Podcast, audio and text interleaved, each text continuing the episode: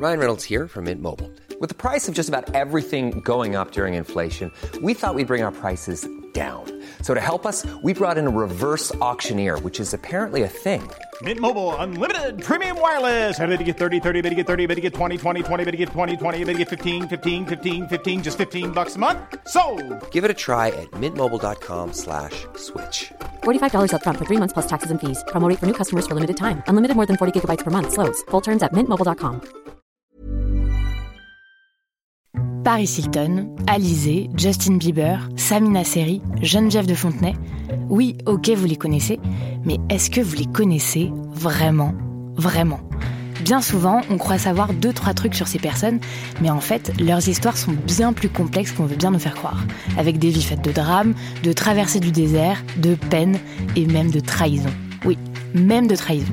Tout ça, vous le découvrirez en écoutant Connaissez-vous l'histoire sur toutes les plateformes.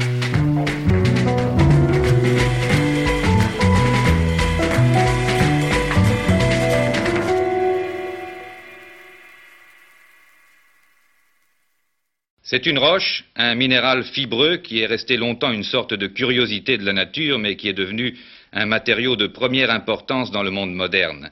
Il a des qualités exceptionnelles de résistance à la traction, à la chaleur et à la corrosion chimique. L'amiante a envahi l'industrie. Isolant thermique des machines-outils, textile incombustible, filtre pour les liquides, les médicaments et les vins par exemple, on lui découvre chaque jour de nouveaux emplois. En France, l'industrie de l'amiante occupe 14 000 travailleurs. 14 000 travailleurs, 14 000 Eh bien, je ne connais pas d'effet sur les voies digestives. Mais ce n'est pas vraiment ma spécialité, mais enfin, j'aurais quand même entendu parler de publications euh, relatant des cas de, euh, de cancer en particulier qui seraient dus à l'amiante, comme nous, nous avons l'impression que certains de nos cancers des bronches, que certains de nos tumeurs pleurales peuvent être dus à l'amiante. Mais euh, les cancers dus à l'amiante sont quand même extrêmement rares.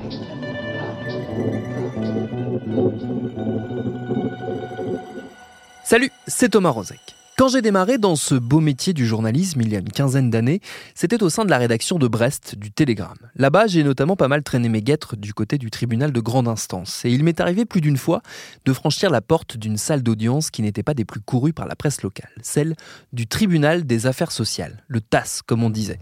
C'est là que j'ai approché de près le scandale de l'amiante. Brest, ville ouvrière et maritime s'il en est, a en effet pris de plein fouet les conséquences de la gestion plus que légère par les industriels de ce matériau dont les effets dévastateurs pour ceux qui y ont été exposés, est désormais bien connu. C'était il y a 15 ans, et pourtant l'amiante ne fait pas partie de notre passé. Au contraire. Récemment, un collectif, Urgence Amiante École, s'est lancé pour alerter sur ce que qualifie de bombe sanitaire à retardement, l'amiante dans les établissements scolaires, présente en masse, sous des formes et dans des états de dégradation et donc de dangerosité divers. Pourquoi les choses n'ont-elles pas avancé depuis l'interdiction de l'amiante en 97 Pourquoi les informations, qui doivent pourtant être obligatoirement accessibles, sont parfois si difficiles à obtenir? Pourquoi a-t-on eu la sensation que le problème de l'amiante était résolu? Ce sera notre épisode du jour. Bienvenue dans Programme B. Près de 20 ans après l'interdiction de l'amiante, les autorités mesurent progressivement les conséquences sur la santé des personnes exposées. L'Institut de veille sanitaire estime que ce matériau isolant est responsable de 2200 nouveaux cancers par an, 1700 décès par an.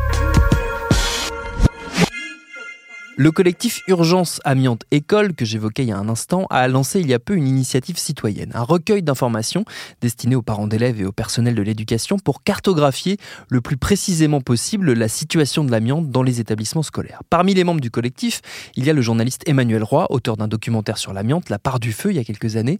Au téléphone, je lui ai demandé ce qui faisait que le dossier de l'amiante dans les écoles soit aussi peu avancé. Il y a un problème de, transparence, en fait. Il y a un problème de transparence. C'est-à-dire qu'il y a un cadre législatif euh, qui est extrêmement fort et extrêmement euh, voilà normalement contraignant euh, en France, euh, plutôt bien fait qui justement vous parlait de diagnostic, qui oblige à un diagnostic, c'est-à-dire que tous les établissements euh, publics, mais enfin en fait tous les bâtiments devraient disposer euh, d'un dossier technique amiante. En tout cas, tous les bâtiments qui ont été construits avant 97, c'est-à-dire avant l'interdiction de l'amiante.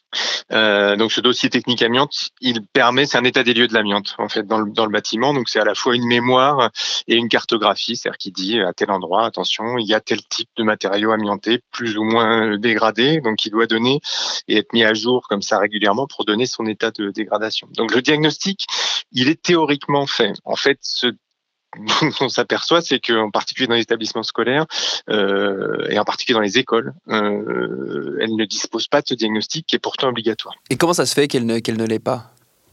Alors, comment ça se fait? C'est à la charge des propriétaires, donc des mairies en l'occurrence, mais euh, le diagnostic doit être fait donc euh, par euh, le conseil départemental pour les collèges, la région pour les lycées. Et bah, parfois c'est par méconnaissance de la loi, c'est l'obligation légale d'avoir ce dossier technique amiante. après, c'est aussi parce qu'on n'a pas forcément envie d'entendre parler d'amiante. Voilà. C'est-à-dire que ça fait peur cette histoire d'amiante. Ça fait extrêmement peur et à raison parce qu'il y a des risques euh, pour la santé publique et du coup on préfère les ignorer qui est quand même une, grande constante dans l'histoire de l'amiante, c'est-à-dire que l'amiante a été interdit en 97. On, beaucoup de gens pensent que c'est terminé, alors qu'en fait, ils sont quotidiennement euh, exposés à l'amiante dans les bâtiments dans lesquels ils vivent et dans les bâtiments dans lesquels ils travaillent. Et qu'en particulier, c'est particulièrement problématique euh, dans l'éducation nationale et dans les bâtiments publics euh, destinés à l'éducation, puisque il y a des enfants et, et, que ça a été largement utilisé. C'est-à-dire que dans les années 70 et 80, on en a mis partout. C'est-à-dire que les chiffres euh, qu'on a euh, euh, de l'Observatoire national de la sécurité des établissements scolaires, qui sont des chiffres très partiels, ils estiment que 85% des établissements scolaires aujourd'hui, en 2019, sont toujours concernés par la présence d'amiante. Ça ne veut pas dire qu'il y en a forcément, ça ne veut pas dire que c'est forcément dans un état de dégradation qui, la rend, qui le rend dangereux. Mais en tout cas, il faut se poser la question euh, de ce qu'on fait de cette amiante. Et il faut que les gens qui travaillent dans ces bâtiments soient au courant qu'ils sont exposés à l'amiante, enfin, qui sont potentiellement exposés à l'amiante. Je sais pas, un personnel, euh, quelqu'un qui va aller euh, tirer des câbles ou mettre un vidéoprojecteur dans une salle de classe, il faut savoir que s'il perce dans le plafond, eh ben, est-ce qu'il y a de l'amiante dans ce plafond quoi? D'où la, nécessité de cette enquête citoyenne qui a été lancée par le, collectif Urgence Amiante. Et qui L'idée étant de, euh, on va dire, à la fois alerter les pouvoirs publics, mais aussi alerter les personnels de l'éducation sur la présence d'amiante. C'est ça, c'est ça. C'est-à-dire que nous, enfin, alors je dis nous, moi je, je suis dans, dans, dans, ce collectif au titre de, de, de, de fils de victimes de l'amiante en fait. Hein. C'est-à-dire que moi je suis pas enseignant, je suis réalisateur, mais il se trouve que mon père a été proviseur de lycée, a été professeur avant, et il est mort d'un mésothélium, qui est le cancer symptomatique d'une exposition à l'amiante. Oui, ce qu'on appelle le cancer de l'amiante. Exactement, c'est vraiment le cancer de l'amiante, c'est-à-dire c'est un cancer de la plèvre de l'enveloppe des poumons et qui euh, à 95% est provoqué par les fibres d'amiante et lui en l'occurrence voilà on a retrouvé des fibres d'amiante dans ses poumons. En fait la question et moi ce qui m'a rendu un peu fou dans cette histoire mon père mort en 93 donc ça date hein, ça date euh, mais moi j'ai été contacté par des enseignants euh, cet automne hein, de, de Villeneuve-le-Roi du lycée Georges Brassens qui étaient confrontés encore une fois à, des histoires d'amiante terribles, c'est-à-dire les plafonds euh, floqués à l'amiante qui tombent dans les salles de classe. Hein. Donc là, le, flocage, c'est la, la, version la plus dangereuse de l'amiante. C'est vraiment de l'amiante pure, euh, euh très très voilà très volatile et qui se retrouvaient confrontés, comme d'habitude et comme depuis 30 ans, au même discours, c'est-à-dire tout est sous contrôle, il n'y a aucun risque. Si, il y a des risques il y a des risques. Et à partir de là, eux ont creusé dans l'histoire de leur établissement, se sont rendus compte qu'en fait, il y avait eu beaucoup d'alertes depuis 30 ans sur l'amiante dans cet établissement et qui n'avaient jamais été entendues.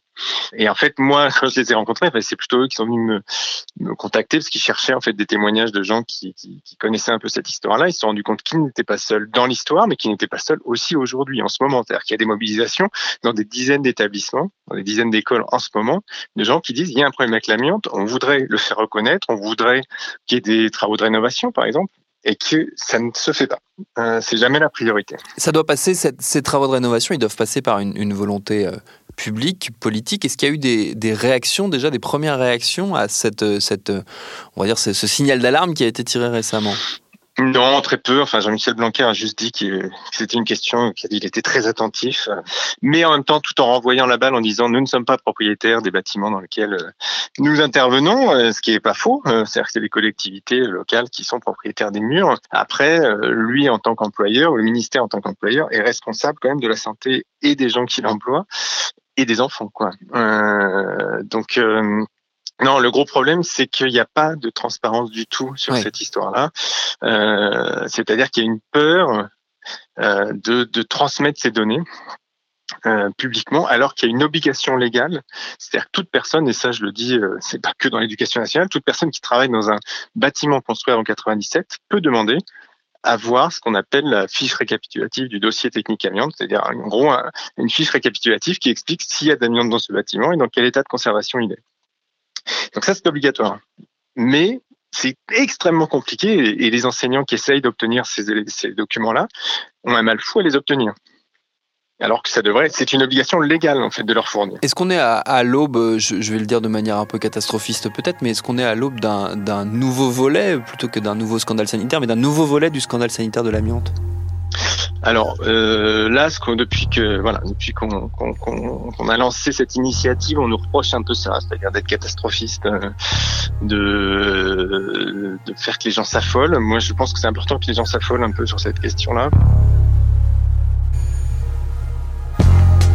Aux côtés du collectif Urgence Amiante École, il y a les associations qui depuis des années se battent aux côtés des victimes pour défendre leurs droits. Tant que c'était une maladie qui concernait des ouvriers, effectivement, compte tenu de la façon dont on a considéré le risque, on peut estimer que c'était normal que des ouvriers meurent. C'est le cas notamment de l'Andeva, l'Association nationale de défense des victimes de l'amiante. Sa directrice générale Hélène Boulot est venue dans nos studios et je lui ai demandé ce qui expliquait selon elle que 22 ans après son interdiction, l'amiante soit toujours à ce point un problème.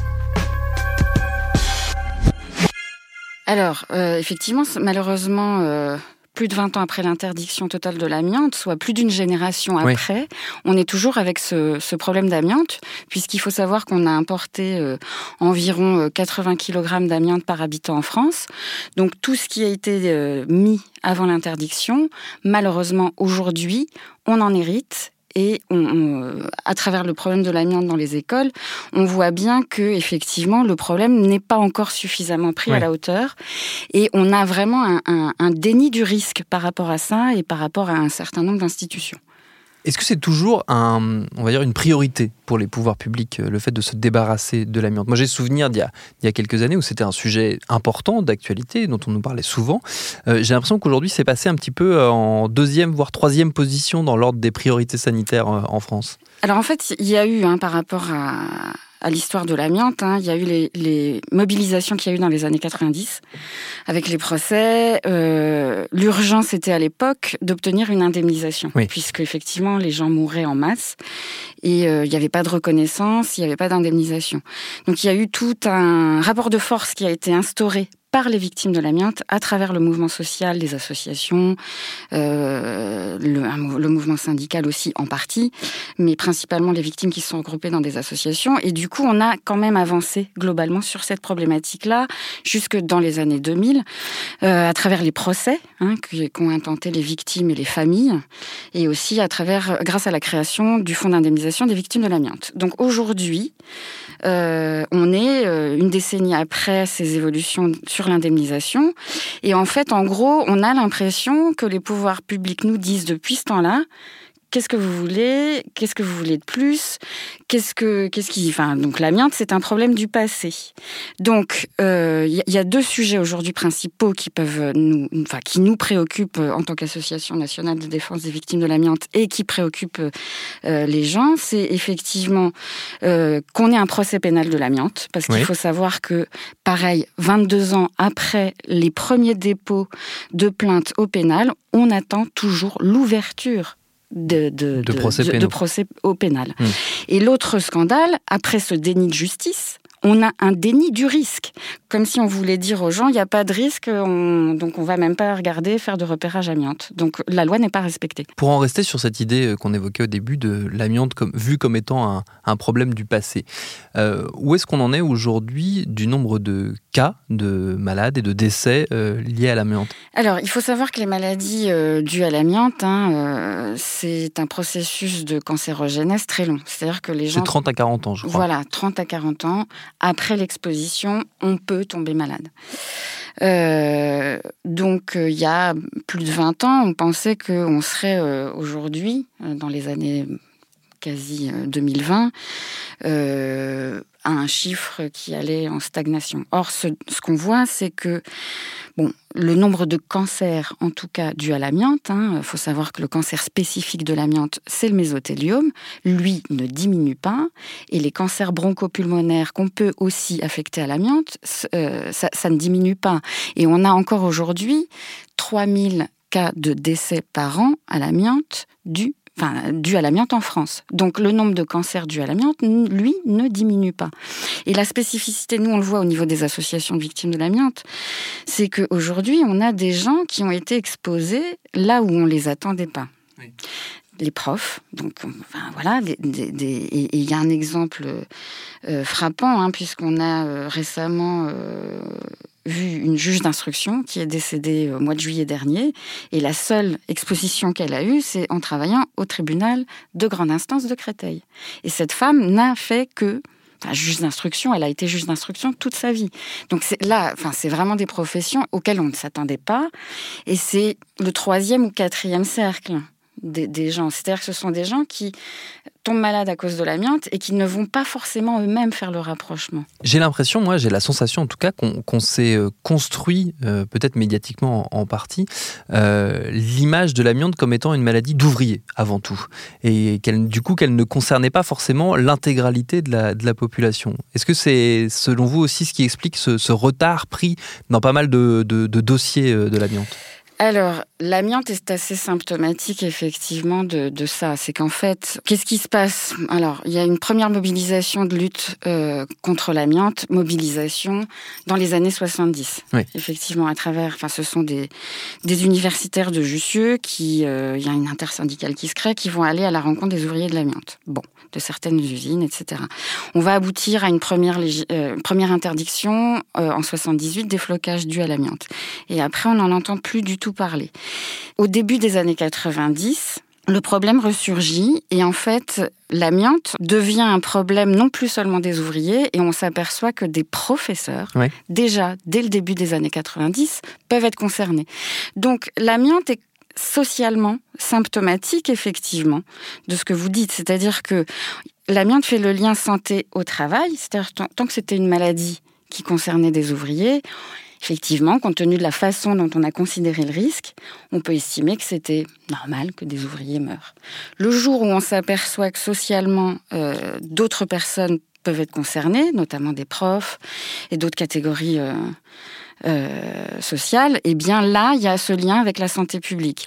Et du coup, il y a cette forte mobilisation, y compris médiatique, euh, au milieu des années 90, où l'amiante devient un problème, effectivement, où tout le monde peut être concerné. Hmm. Voilà.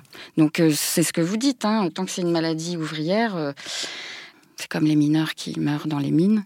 On trouve ça normal. Oui, on considère que ça fait limite partie du, boulot. Ça fait, oui, tout à fait. Là, il y a un problème supplémentaire, on va dire, il y a une strate supplémentaire de problématiques qui entre en ligne de compte avec cette histoire des écoles, c'est que les élèves aussi, et donc les enfants, euh, se retrouvent en première ligne quelque part face à l'amiante. Oui, ce qui est proprement scandaleux, euh, parce qu'effectivement, les enfants, enfin même, vous avez, comme je vous disais, hein, l'amiante se trouve sous forme, par exemple, de d'alami. D'alami, c'est les dalles de sol. Oui. Ce sont des dalles amiantes. Donc, vous avez ces dalles qui sont en plus très souvent avec de la colle en amiante.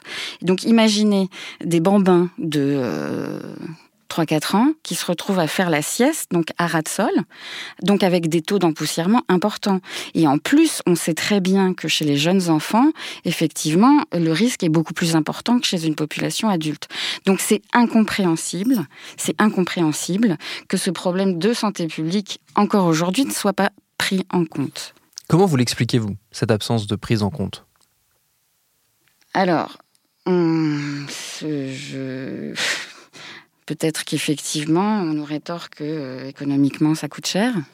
Enfin, c'est voilà, c'est et on voit bien à travers les mobilisations récentes, donc euh, depuis euh, depuis l'an dernier, c'est là aussi à travers le mouvement social qu'on arrivera à faire que la loi soit respectée. Donc c'est incompréhensible qu'aujourd'hui, en 2019, on nous rétorque sur ce problème d'amiante, enfin, que les choses ne soient pas faites. Si c'est un problème économique, non, ça n'est pas acceptable. Ça n'est pas acceptable. Et là aussi, c'est le mouvement social. Euh, les profs, les parents d'élèves, euh, les associations, euh, les syndicats concernés. il y a des profs, enfin des syndicats enseignants qui se mobilisent aussi. Et c'est comme ça qu'on peut aussi construire une expertise citoyenne et construire ce rapport de force pour que tout simplement la loi soit appliquée. C'est quand même un, constat d'échec terrible de la part des pouvoirs publics, euh, j'entends, euh, de voir que ça repose encore une fois, plus de 20 ans après, sur la mobilisation des individus, euh, donc que ce soit les associations ou les parents d'élèves, pour reprendre l'exemple des écoles, pour que les choses avancent. Ça veut dire qu'encore une fois, le dossier n'est pas pris suffisamment au sérieux par les pouvoirs publics. Je ne peux qu'être d'accord avec vous. C'est gentil. Euh, voilà, je pense que de toute façon, sur ces problématiques euh, typiques, hein, l'amiante bah, est, un exemple hein, vraiment depuis 20 ans par rapport à ça. C'est à travers l'action citoyenne et le rapport de force qu'on arrive à faire que ce soit pris en considération. Donc ça passe par là. Pour en revenir à l'initiative lancée par le collectif Urgence Amiante École, le recueil d'informations que j'évoquais, il se fait sur son site internet urgence-amiante-école au pluriel.fr. Merci à Emmanuel Roy et Hélène Boulot pour leur réponse. Programme B, c'est un podcast de Binge Audio préparé par Lauren Bess, réalisé par Quentin Bresson. Abonnez-vous sur votre appli de podcast préféré pour ne manquer aucun de nos épisodes. 5 étoiles sont toujours très appréciées si vous nous suivez sur Apple Podcast. On le dit, on le répète, mais c'est important. Facebook, Twitter et consorts si vous voulez nous parler. Et à demain pour un nouvel épisode. Binge.